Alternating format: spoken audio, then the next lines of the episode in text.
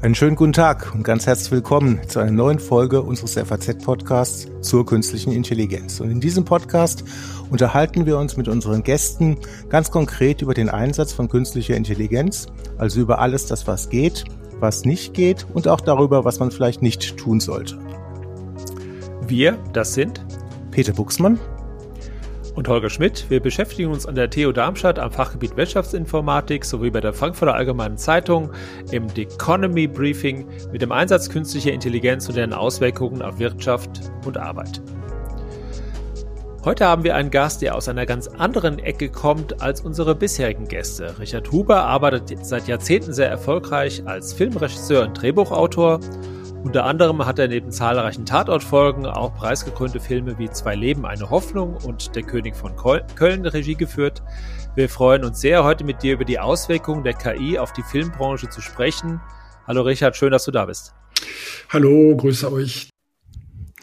Ja, ich würde zunächst mal ähm, vielleicht ganz gerne dich fragen, mal ganz unabhängig von ähm, KI, wie sieht denn dein Prozess des Drehbuchschreibens eigentlich aus? Also fängst du irgendwie mal so gedacht von Seite eins an und machst das dann so Stück Stück bis zum Happy End, zum Ende? Ähm, oder wie funktioniert das? Äh, nee, das läuft bei mir ein bisschen anders ab. Das ist bei mir jetzt keine wirklich genaue Wissenschaft mit, äh, mit eingefahrenen Abläufen. Ich kreise Themen ein, die mich immer wieder beschäftigen und dann mache ich mir Notizen zu Schlüsselmomenten, die mir wesentlich erscheinen dabei. Und dann versuche ich den Ton einer Geschichte zu finden, welche Tonalität denn die richtige ist, um das zu erzählen. Dann, dann versuche ich mich an Anfängen, um in die Geschichte reinzukommen. Und äh, also oft ist das ein Bild oder eine Notiz oder eine Nachricht oder irgendein aufgeschnappter Dialog, der den Prozess dann in Gang setzt. Und, ähm, und dann äh, muss man es gestehen, entgleitet mir das Vorhaben dann auch hin und wieder. Ähm, bis jetzt habe ich den Rat von Kollegen gesucht, von, von Autoren, Drehbuchautoren, von Produzenten. Also das ist bis jetzt eine, eine relativ analoge Herangehensweise. Und, äh, aber das soll sich ändern und ganz als bewusste Entscheidung. Ja, ich war in den vergangenen Jahren in, im vergangenen Jahr in den USA und da waren sehr, sehr viele Streiks von äh, Leuten aus der Filmbranche zu beobachten, die wirklich an, an jeder Ecke ähm, sozusagen darauf hingewiesen haben, KI äh, macht unsere Arbeit, äh, wir, wir werden möglicherweise arbeitslos. Das hat schon gezeigt, dass sich sehr viele Autoren sehr große Sorgen machen, dass sowas wie ChatGPT eines Tages oder vielleicht auch ja heute schon in der Lage ist, Drehbücher zu schreiben. Wenn wir mal auf die Perspektive der, der Drehbuchautoren schreiben, äh, wie siehst du dazu? Kann ChatGPT sowas schon heute schon leisten? Funktioniert das? Oder wenn es vielleicht heute noch nicht der Fall ist, glaubst du, das wird eines Tages der Fall sein? Also ich glaube, Stand heute, dass es noch nicht funktioniert. Ich glaube, ob das funktioniert, ist, dass das als, als Werkzeug, als Recherche, als, als Sparring-Partner für jeden, für den Fall, dass als, als, als Seitenfüller, um nicht von der leeren Seite zu sitzen, dass das sehr gut funktioniert. Und das ist immer einfacher Dinge zu korrigieren, als sich mit einem weißen Blatt Papier auseinanderzusetzen. Aber möglicherweise auch um Schreibblockaden zu, zu, zu, zu lösen.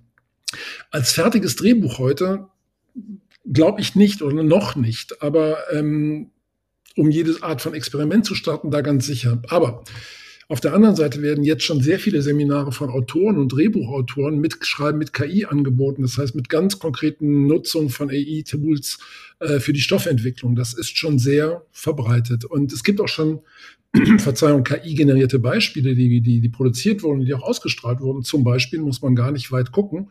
Eine Folge von Unter uns dieser Soap, die ist, da gibt es eine Weihnachtsfolge, eine weihnachtliche Weihnachtsfolge. Die wurde angelehnt an die Weihnachtsgeschichte von Charles Dickens und äh, rechte freier Text heute. Der Mann ist sehr lange tot. Und die KI hat eingegriffen, und zwar wesentlich wohl im Drehbuch, und die hat eingegriffen in der Visualisierung und auch in der Erzählstimme, die die Geschichte erzählt. Das ist schon eine Realität. Ähm, man kann noch weiter zurückgehen. Äh, der Pumuckel, den alle kennen, die eine gewisse Lebensspanne haben, der ist neu aufgelegt worden und kein Pumuckel ohne die Stimme von Hans Klarin, der aber auch leider tot ist. Und mittlerweile ist es so, dass jemand äh, den Text eingelesen hat und die KI ähm, dieser Stimme den Tonfall von Hans Klarin auf sehr befriedigende Art und Weise gegeben hat. So. Aber das Problem bei solchen Dingen bleibt das Urheberrecht. Man, man weiß nicht genau, wie man, wie, man, wie man damit umgehen soll. Ich glaube, das ist noch eine, eine relativ graue Zone. Jetzt hast du ja schon ein paar Beispiele genannt oder wir hatten um das ähm, Thema gesprochen, ähm, wie kann die KI wie ChatGPT bei Drehbuchautoren denn unterstützen? Ähm, was für andere Erfahrungen habt ihr denn bereits gemacht in eurer Branche mit, mit künstlicher Intelligenz, also jenseits von dieser generativen KI, die Texte erzeugen? Also die Film- oder Fernsehbranche ist ja, ist ja multidisziplinär und ich kann, man kann sehr klar äh, Disziplinen benennen oder Fachbereiche benennen, wo, wo, wo das schlicht und einfach äh, Einzug hält. Also das Drehbuch, das haben wir gerade angesprochen, da suchen sich Autoren die KI als Sparringspartner, als, als Recherche, als, als eins von vielen Tools. Äh, konkreter wird es in anderen Bereichen noch. Ich glaube, das ist der Bereich der Postproduktion, das heißt Schnitt und Nachbearbeitung und Vertonung von Dingen und die musikalische Vertonung. Ähm, ein Bereich sind, in der die KI sehr starken Einfluss haben wird, jetzt schon hat, aber sehr starken Einfluss haben wird. Das gilt für die, für Videoeffekte, für den gesamten VFX-Bereich. Das gilt für die computergenerierten Bilder, also der CGI-Bereich. Das gilt auch für die Musik ganz sicher. Und im Vorfeld gilt es auch für die Ausstattung und das Produktionsdesign. Wenn man also Welten erschaffen will und sagt, ich brauche Inspiration, ich möchte einfach Dinge zusammenstellen, virtuell im Vorfeld, um zu ästhetischen äh, Ergebnissen zu kommen. Also bevor man etwas näht, bevor man etwas baut, bevor man etwas generiert, da glaube ich, dass ähm, die KI auch Einfluss haben wird. Das gleiche gilt fürs Make-up. Wenn man Make-up simulieren kann, um zu gucken, was macht das mit den Figuren. Das ist, das sind ja alles wunderbare Werkzeuge. Und ich weiß auch gar nicht, warum man, warum man darauf verzichten sollte. Im Gegenteil, es ist ja nur ein Plus, was da ist. Ähm, ganz konkret gibt es einen Bereich, der, glaube ich, jetzt schon große Sorgen sich macht. Das ist der Bereich der Synchronisation. Ähm, konkret heißt das, der Plan ist oder die, die, ich weiß, dass es Pläne gibt, dass man, ich nehme ein Beispiel, Robert De Niro spricht seinen Film. Und was wäre, wenn man Robert De Niros Stimme synthetisieren, generieren würde und wenn die Übersetzung in alle möglichen Sprachen kommen würde und wenn die KI sowohl den Text schreibt als auch die Sprache macht und wenn es nötig ist, auch in das Bild eingreift, um aus nicht lippensynchron lippensynchrones zu machen. Also dass man wirklich auch noch in die Bildebene reingreift. Das ist meiner Meinung nach eine Sache, die relativ bald kommen wird. Und das ist in der Tat dann ein Bereich, wo, wo ganze Berufsgruppen sich äh, zu Recht große Sorgen machen. Wie weit denkst du denn, wird die KI, sag ich mal, auch künstlerisch tätig werden? Also kann sie, kann sie nur aus ähm, ja, sag ich mal, aus, aus alten Dingen was Neues machen oder, oder, oder helfen, wie du es wie eben, eben beschrieben hast, äh, bei der Synchronisierung? Oder ist sie auch in der Lage, sag ich mal, eigene neue Geschichten zu entwickeln? Meinst du, soweit kann es gehen? Also äh, überlegst du oder siehst du Ansätze, dass man die, die, die, ja, die, die Fantasie sozusagen mit Hilfe der KI anregen kann? Ich glaube, dass man seine eigene Fantasie stark anregen kann mit Hilfe der KI. Ich weiß noch nicht, wie weit die KI von sich aus aktiv werden kann. Also dass man das Gefühl hat, äh, von der KI selber kommt eine Idee, um etwas zu machen. Das sehe ich heute nicht, aber das, das kann ich auch nicht beurteilen. Das erscheint mir noch zumindest in weiter Ferne. Aber die KI ist ja bereits beteiligt an Dingen, die, die, die, die als kreativ hochwertig eingestuft wurden. Es gab diesen Fotografen, ich glaube, Eldaxen heißt er, glaube ich, der den, den World Sony Photography Award gewonnen hat und äh, der gesagt hat, naja, ich kann den Preis nicht annehmen, weil dieses Bild, das ihr, das ihr auszeichnet, ist ein, ein KI-generiertes Bild. Und ich habe das gemacht, einfach um zu gucken, wie weit man das auf die Spitze treiben könnte. Aber als Fotograf wollte ich damit eigentlich nur eine Diskussion anregen, was ist was ist zeigbar, was zeigen wir ja, wie, in welchen, in welchen, in, in, in, in welchen, unter welchen Voraussetzungen. dann gibt es eine Autorin, deren Buch ich nicht gelesen habe, eine Japanerin, äh, Rie Kundan heißt sie, glaube ich, und die einen japanischen Literaturpreis, einen hochwertigen wohl gewonnen hat und auch sagt, also in meinem Buch, in meinem Roman sind etwa fünf bis acht oder zehn Prozent der Texte, die, die, die in der finalen Fassung sind, KI-generierte Texte. Ähm, ich glaube, dass, dass die KI Dingen helfen kann, sie kann dann vermeintlich auch, auch, auch kreativen Einfluss haben, aber ich glaube, die Initiative, der, der, der, der, der Anstoß, ich glaube, der wird weiterhin von uns, uns Kreativen hoffentlich kommen. So. Das, das, das vermute ich eigentlich auch, dass die KI da noch nicht von selbst tätig wird. Wie würdest du denn das Thema ähm, Kreativität ähm, einstufen? Also ich komme einfach nochmal zu deinem Beispiel der Soap ähm, zurück, ähm, wo es ja wahrscheinlich viele äh, standardisierte Dialoge und Abläufe gibt. Ähm, da kann ich mir jetzt als Nichtfachmann ganz gut vorstellen, dass da eine, ähm, eine KI helfen kann. Aber in einem, sagen wir mal, in, in Anführungszeichen anspruchsvollerem Genre, ähm, wie siehst du da die Möglichkeiten? Also ich glaube, bei einer, bei einer relativ formatierten Angelegenheit einer Fernsehserie, die jetzt 15 oder 1800 Folgen gemacht hat, ähm, da lässt sich das viel besser anwenden und ich glaube auch mit Erfolg anwenden. Wenn man aber ein Thema behandelt, ähm, in dem Herzblut drinsteckt, in dem eine Empathie drinsteckt, in dem äh, eine hohe Emotionalität drinsteckt, dann glaube ich, dann ist das nicht automatisierbar. Das kann ich mir nicht vorstellen heute. Ich finde es immer dann interessant, wenn die KI gar nicht als Werkzeug in diesem Prozess auftaucht, sondern als Inhalt. Ähm, weil ich glaube, dass die KI möglicherweise selbst keine Emotionen erzeugen kann, aber in, als, als Inhalt in einer Geschichte sehr wohl. Ich weiß nicht, ob ihr den Film kennt, Hör der vor 10, 12 Jahren von, von Spike Jones äh, äh, geschrieben und realisiert wurde, in dem ein Mann, der in Trennung ist, äh, eine Beziehung mit einem Betriebssystem eingeht. Und es ist eine, es ist eine, eine, eine große Liebesbeziehung, die, die, und ganz ernsthaft, man kann sich diesen, diesen Emotionen überhaupt nicht entziehen. Und da ist es umgedreht, dass irgendwie die, die, die KI als Inhalt Emotionen schafft und nicht als, nicht als, als Werkzeug. Ganz faszinierend. Da gibt es viele Beispiele für. Das stimmt so. Blade Runner 2047 ist, ist, ist, ist so einer, der vor ein paar Jahren gedreht worden ist, ja. wo man dann ja mit dem Roboter fast mitfiebert, dass er ja. eben doch hoffentlich ein Mensch und kein Roboter ist. Naja, auch schon mit dem ersten Blade Runner, der nach vier Jahren seinen Lebenszyklus beendet und im Regen auf diesem Dach dann irgendwann äh, sterben wird. Auch der ist ja, der ist ja ikonisch so und, und, und ich glaube selbst, ähm, 1968 dieses kleine rote Licht von Hell 9000, also in 2001, was nach und nach und nach abgeschaltet wird. Selbst dieses eine Licht ähm, schafft eine gewisse Emotion. Und ich glaube, das hat Stanley Kubrick zum Beispiel sehr, sehr, sehr, sehr klar erkannt. Und er wollte selber diesen Film machen, der hieß AI, Artificial Intelligence, wusste aber, dass zu dieser Zeit die Technik möglicherweise noch nicht so weit wäre, um den so herzustellen, wie er sich den vorgestellt hat.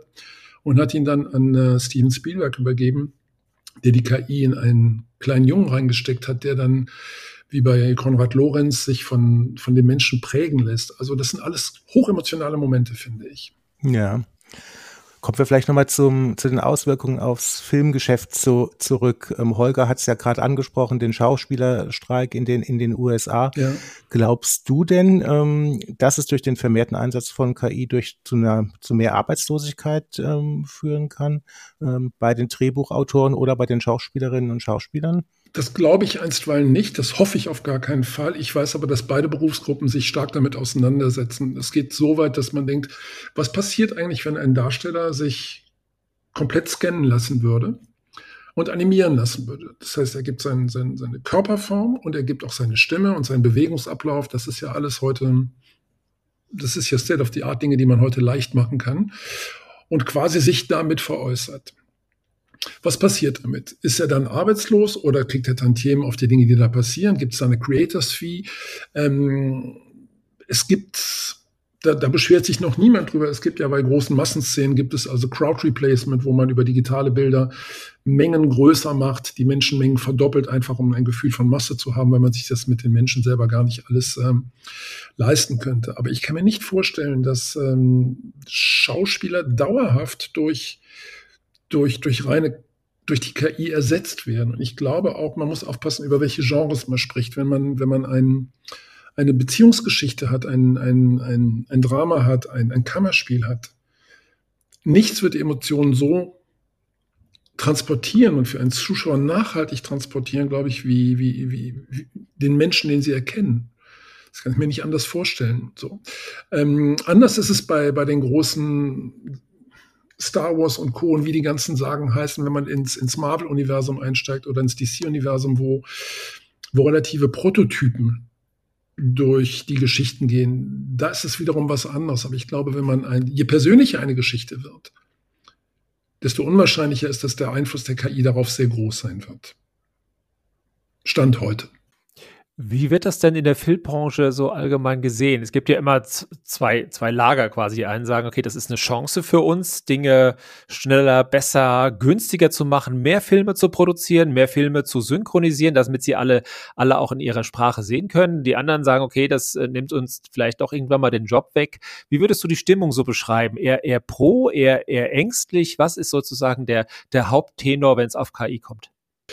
Äh, ich finde, es ist ein, ein, ein, eine ziemliche Mischung so aus, aus Goldgräberstimmung einerseits und, und äh, German Angst auf der anderen Seite. Und man sagt, wir müssen das erst, wir müssen dem Ganzen erst einen Rahmen geben, einen gesetzlichen Rahmen geben, der uns absichert, bevor wir uns da reingeben. Das ist die eine Seite. Die andere Seite ist, dass Leute sagen, ja, Moment mal, äh, jetzt ist doch ein Moment, wo daraus was ganz Tolles entstehen kann. Und diese Mischung, also die, die, ich glaube, individuell gehen die Leute da mit Neugier daran und als Verband und als Berufsgruppe viel mehr so mit, werden dadurch unsere Interessen betroffen. Aber ich weiß von vielen, vielen Autoren und von vielen, ähm, von vielen Seminaren, wo also Autoren die KI anbieten in Seminaren, um zu sagen, lasst uns darüber gehen, lasst, lasst uns das nutzen, lasst uns damit was machen. Und ähm, es ist ein bisschen Angst ist da, und ein bisschen Neugierde ist auch da. So, aber es steht sowas von massiv von der Tür, es sickert von allen Seiten rein und durch. Also man kann heute gar nicht mehr, wenn man, wenn man in, in, in seiner Zeit leben möchte, man kann sich dem nicht verwehren und ich, ich weiß auch gar nicht, warum man es tun sollte. Gibt so unter den Drehbuchautoren ähm, auch solche, die sagen, hey, das ist eine ganz coole Sache. Also es gibt eine Menge von Studien, ähm, die sagen, dass ähm, Menschen ähm, mithilfe von ChatGPT Texte etwa 30 bis 40 Prozent schneller schreiben ähm, als ohne, die darüber hinaus ähm, aussagen, dass die Qualität der Texte besser wird und zudem auch noch ähm, die Zufriedenheit der Menschen ähm, steigt, wenn sie mit diesen Hilfsmitteln arbeiten. Kannst du dir das auch vorstellen, ähm, so im Bereich der, der Drehbuchschreiberei? Ne? Ähm, diese Art von Produktivitätsvorteile? Es gibt Pro äh, Produktivitätsvorteile, das kenne ich von einigen Kollegen, die, die darüber auch ganz klar berichten. Die sagen, es hat mir einfach viel Arbeit abgenommen, Recherche abgenommen. Ich konnte auf Dinge zurückgreifen und damit wunderbar für mich Dinge korrigieren oder formen, so wie ich sie dann haben wollte. Und es gibt andere Kollegen, die sagen, wenn ich dann Fragen stelle, was könnte der nächste Schritt sein, dann bin ich immer wieder enttäuscht, weil ähm, das, nach, das nächstliegendste wird mir angeboten. Das liegt natürlich daran, auch wie die, wie die, wie die KI da in dem Fall gefüttert wird, aber die, die Bandbreite ist von bis ähm, durchaus Kollegen, die sagen, für mich ist das ein absoluter Mehrwert und andere, die sagen, pff, noch nicht. Aber das ist auch wirklich abhängig davon, was man, was man schreibt und wie man schreibt. Das ist wirklich sehr, sehr individuell. Das ist das Drehbuch schreiben und ich, ich bin, ich bin eher mehr, mein Schwerpunkt liegt auf der Regie, aber das gilt auch fürs Drehbuch schreiben. Das ist ein so individueller Prozess. Ähm, wenn man nicht in formatierten Formaten eine, eine, eine Lohnschreiberei macht, die, die, die hoch anzusiedeln ist, dann wird es zu diesem, zu, zu jedem Problem eine unterschiedliche Haltung geben, ganz klar. Wenn du mal ein bisschen nach vorne blickst, also du sagst, viele, es steht massiv vor der Tür, es dringt überall rein. Ja. Ähm, wenn du mal, mal fünf Jahre nach vorne blickst, wie kannst du, oder auch zehn Jahre, wenn, wenn du dich das traust, so, so weit zu blicken, wie, wie kannst du dir das, wie kann man sich sozusagen das Filmgeschäft vorstellen in einer Welt, ähm, in der die KI mit Sicherheit besser wird, als sie heute ist, weil das ist, ist auch klar, in der sie wahrscheinlich äh, mehr Texte, mit mehr Texten ähm, Filmen gefüttert wurde ja. und möglicherweise dann viel besseren äh, ja, äh, Trainingsmaterialien hatte und damit auch möglicherweise dann auch natürlich besser wird. Was glaubst du, wohin wird das gehen? Sehen wir dann komplett KI-produzierte Filme äh, auf TikTok an, wo Menschen eigentlich gar nicht mehr oder auch im Film oder im Fernsehen, ähm, wo Menschen eigentlich gar nicht mehr relevant sind? Glaubst du, dass es so weit kommen kann? Ich glaube, dass es so weit kommen kann. Ich glaube, dass die große gemeinsame Messe, wir gehen ins Kino, wir sitzen in einem 600 äh, Saal mit 600 Menschen, das ist immer noch da und man merkt, dass das auch ein Bedürfnis stellt. Aber wenn ich jetzt ganz weit denken würde, könnte ich mir auch denken, okay, jeder macht sich seinen eigenen Film. Also genauso wie man sich seine Playlist macht, äh, wenn man sagt so, oder genauso wie man ähm, sich sein, ja, seine Soundtracks zusammenstellt. Genauso könnte man sich vorstellen, dass man sagt, guck mal, ich habe hier ein geiles Programm, da gebe ich nur einen Boy Meets Girl und das Ganze findet statt in äh, Südamerika. Und am Ende geht es mir um vier, drei Sachen. Ich möchte gerne, dass ich Verfolgung habe. Ich möchte dies haben. Ich möchte das haben. Ich gebe so meine Zutaten ein und lasse das generieren. Und vielleicht kann ich sogar noch eingreifen innerhalb des Films, wo ich das Gefühl habe, ah, die Richtung gefällt mir nicht.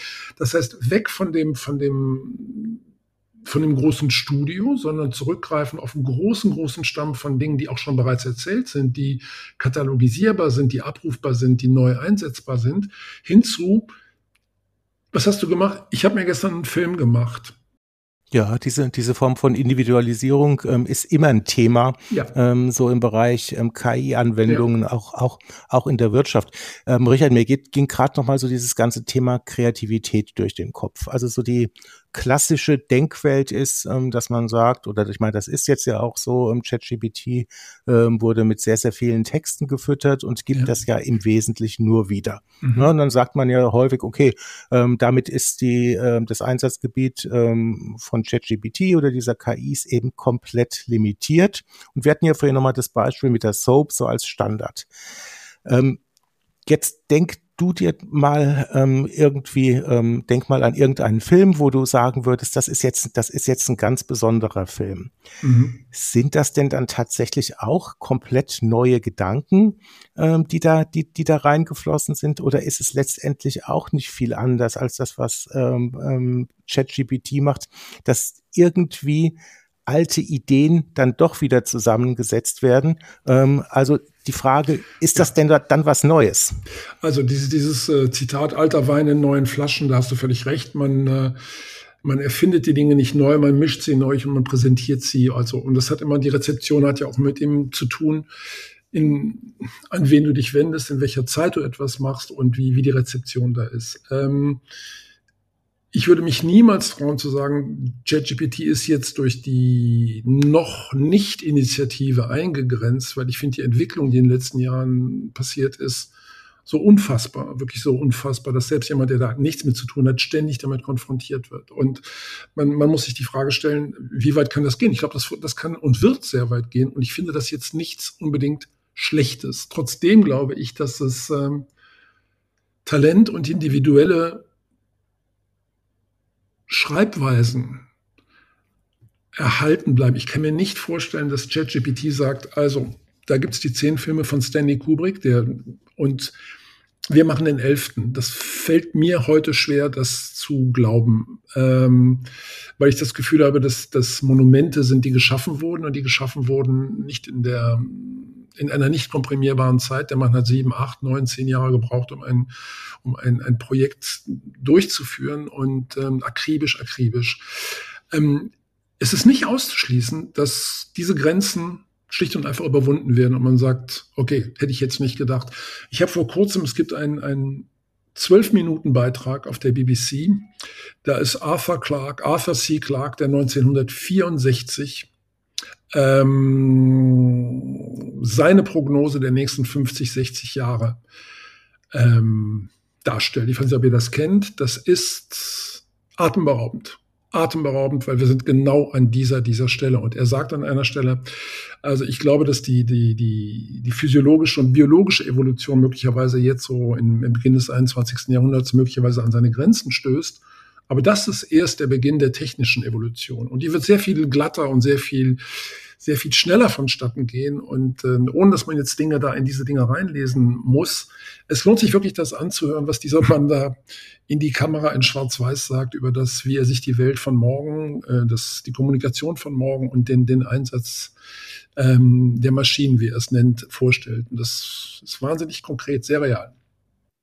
Was würdest du denn ähm, jungen Drehbuchautor oder Autorin, die jetzt in den Beruf einsteigt und sagt, ich will das machen, ähm, was würdest du der oder dem denn raten? Wie soll er sich denn auf diese, ja, auf die Zukunft vorbereiten? Soll er von vornherein, ich mal, ein KI-Junkie werden, der das alles, alles äh, ausnutzt und, äh, und äh, ja, sozusagen sich selbst als, als, als, als Bot nimmt, der, der äh, die Maschine trainiert, mit seinen Texten trainiert, in der Hoffnung, dass da was rauskommt, was äh, genauso klingt, genauso eine, genauso eine, so, eine, so ein ähm, äh, Skript äh, herausbringt. Wie würdest du, was würdest du für einen Rat geben?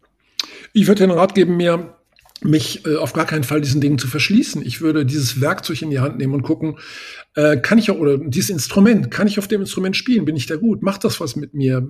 Macht das meine Arbeit besser, ja oder nein? Oder habe ich das Gefühl, das sind technische Abläufe, genau das passiert gar nicht. Ich glaube, das sind, das sind individuelle Erfahrungen, die jeder machen muss, aber es wäre schade und fatal, diese Werkzeuge, die Instrumente nicht in die Hand zu nehmen. Das ist, ich finde, jede Art von, von Erneuerung oder von, von, von Fortschritt, bevor man sagt, das ist nichts, einfach mal ausprobieren, sich keinen Kopf machen, ausprobieren, machen, gucken, was rauskommt. Und dann kann man immer noch sagen, ganz ehrlich, das war jetzt Grütze, brauche ich nicht für mich. Und ich habe es nochmal versucht. Aber es kann auch sehr wohl sein, dass jemand sagt, für mich war das äh, die Rettung, weil ich hatte einen, einen stillen Betrachter, einen stillen Beobachter. Und ähm, für mich ist das sehr, sehr gut. Ich glaube, das ist, ich würde mich auf gar keinen Fall diesen Dingen verschließen. Also auf gar keinen Fall. Ich würde sie aber auch nicht zum Allheilmittel vorab erklären. Das ist, das stimmt auch nicht. Joseph Beuys hat irgendwann mal gesagt, jeder Mensch ist ein Künstler. Und was würdest du zu, zu, diesem Satz sagen? Jetzt, da es KI gibt, gilt es doch vielleicht umso mehr, wenn man sich, wenn man sich vorstellt, ähm, dass ähm, Menschen, die vielleicht jetzt nicht so unbedingt begabt sind, ähm, irgendwelche Bilder zu zeichnen, dann eben KI-Werkzeuge wie mit Journey oder Dolly mhm. beispielsweise nutzen. Ich, das sehe ich nicht so. Also ich glaube, ich glaube nicht, dass die, das, die ist fleißig, die KI, und sie macht und sie hilft und sie, und sie füllt aus, aber sie, sie ist ja nicht originär im, im, im, im, in der Schöpfung. Sie, sie, sie kreiert ja nicht von Null an. Sie, sie braucht einen Anstoß. Sie, äh, sie hat keine Zweifel. Sie geht gar nicht durch die Phasen der Kreation durch. Sie, ähm, lässt sich, glaube ich, nicht ähm, assoziativ inspirieren von Dingen, die vorbeiwehen, die vermeintlich nichts damit zu tun haben. Ich glaube nicht, dass jemand durch die KI zum zum Künstler wird. Das glaube ich nicht. Ich glaube, ein Nam, ein Nam John Pike, der Monitore äh, in die Welt gestellt hat in den 60er Jahren, hat dieses Mittel benutzt, um das zu machen, was er gemacht hat. Aber es waren nicht die Monitore, die ihn zum Künstler gemacht haben. Das glaube ich nicht. Ein Gegenargument wäre jetzt natürlich ähm, genau das, ähm, dass KI eben schon einige Kunstpreise gewonnen hat. Ja. ja. Ja, aber da, da, kommst du genau an die Schnittstelle, wo du sagst, mhm. worüber reden wir jetzt, über welche Kreation? Ähm, Gibt es jetzt verschiedene Kategorien? Ähm, was ich zum Beispiel erschreckend finde, für mich ein Problem ist, dass die, die Authentizität von Dingen in Grauzonen verrutscht. Es gab Bilder zu meiner Kindheit, unserer Kindheit, zu der Jugend, die sind so ikonisch. Das ist das Bild. Ähm, der Mann auf dem Mond ist der Mann auf dem Mond. Es gab den Mond, es gab das Bild, das stimmt, das ist wahr. Und durch die Bilder, wenn ein, ein, ein Papst in einem dicken weißen Daunenmantel rumläuft, dann sieht es aus wie der Papst, der im Daunenmantel rumläuft, den er nie angehabt hat. Also die, die, die, die, die Wahrhaftigkeit von Dingen die sehe ich gefährdet. Und ich weiß noch gar nicht, was das macht für den Ding, mit, mit den, ja, ich weiß noch gar nicht, was das für Auswirkungen haben wird. Aber das empfinde ich als ein dreuendes Problem ein bisschen. Ich glaube nur nicht, dass die KI jemanden, der kein Talent hat, auf einmal zu einem talentierten Menschen macht. Das glaube ich nicht. Vielleicht hat dieser Mensch dann ja ein anderes Talent. Nämlich den, ähm, also ich beispielsweise kann überhaupt nicht zeichnen, ähm, aber wenn ich mir solche KI-Tools äh, benutze, kommt bei mir vielleicht auch was halbwegs ja. Anständiges ja. raus. Ich, ich glaube, das ist ein Katalysator sein für Dinge, aber, aber ähm, Nehmen wir Musik. Wenn ich nie, ich, ich wollte Gitarrist werden, es hat nicht geklappt, weil ich einfach nicht gut genug Gitarre spiele. Ähm, könnte die KI mir helfen, zum, zu einem besseren Gitarristen zu werden? Ich glaube nicht. Ich habe es einfach nicht in mir drin. Ich, ich war ganz traurig und glücklich damals, als ich früh aufgehört habe, das zu verfolgen. Ich habe es nicht in mir drin. Und das kann nicht von außen an mich rangefüttert werden. Also das ist meine Erfahrung. Wir haben ja vor kurzem die Instagram-Models gesehen, die ja reine KI-Figuren waren, aber offenbar so gut aussahen und so menschlich wirkten, dass ihnen ganz viele Promis geschrieben haben und sich mit ihnen treffen wollten und äh, die Instagram-Models auch äh, äh im Netz sehr viel Geld verdient haben, obwohl es reine KI-Geschöpfe waren. Da sind, waren wir schon, finde ich, relativ nah an sowas wie einem Film dran, weil die sich bewegt haben gesprochen haben und man musste schon sehr genau hinsehen, um das noch zu erkennen, dass es eben reine KI-Geschöpfe waren. Wie denkst du, wird das denn die Filmbranche verändern? Kann das irgendwann mal so sein, dass gewisse Charaktere einfach von der KI übernommen werden? Äh, die Antwort ist ja. Ich glaube, dass es äh, noch nicht ganz so da ist. Man muss das schreiben, man muss diesen künstlichen Figuren dann auch eine Rolle geben, die die, die Menschen anspricht, aber dass die Grenzen verwischen zwischen Menschendarstellern und KI-Darstellern und dass hier und da in einem Ensemble eine, eine Kunstfigur mitläuft und die vom Publikum genauso angenommen wird wie, eine, wie andere Darsteller und Darstellerinnen, erscheint mir Ähm, nur eine Frage der Zeit, weil es ist natürlich auch reizvoll zu gucken, was kann ich mit so einer Figur machen? Weil wie, wie magisch kann die sein, wie, wie emotional kann die sein? Das Einzige, was dabei seltsam ist, wenn du nicht mehr in der Lage bist, äh, die Wahrheit von dieser anderen Wahrheit zu unterscheiden, das ist so eine Grauzone, die noch nicht so, so ganz ausgelotet ist, finde ich. Was denkst du, wo kann, was kann die KI auf keinen Fall ersetzen? Wo wird der Mensch äh, auch in deiner, in deiner Branche für immer die, die Hauptrolle spielen? Was ist das, was sozusagen am, am Ende vom Mensch äh, an einer menschlichen Rolle äh, übrig bleibt? Also ich glaube, dass das, die, dieser, dieser nicht qualifizierbare Begriff von Herzblut, von, von, von Empathie. Ich glaube, das sind Bereiche, die sind so, so ungreifbar und dann doch so spürbar. Ich glaube, dass das schwer reproduzierbar ist und ich glaube, dass das eine, eine zutiefst menschliche, gewachsene Eigenschaft ist. Ich glaube, dass man in allen Bereichen, ob das das Drehbuch ist, ob es die Kamera ist, ob es die Musik ist, alle Bereiche, die, die mit einer gewissen Technik zu tun haben, dass da durchaus Positionen übernommen werden.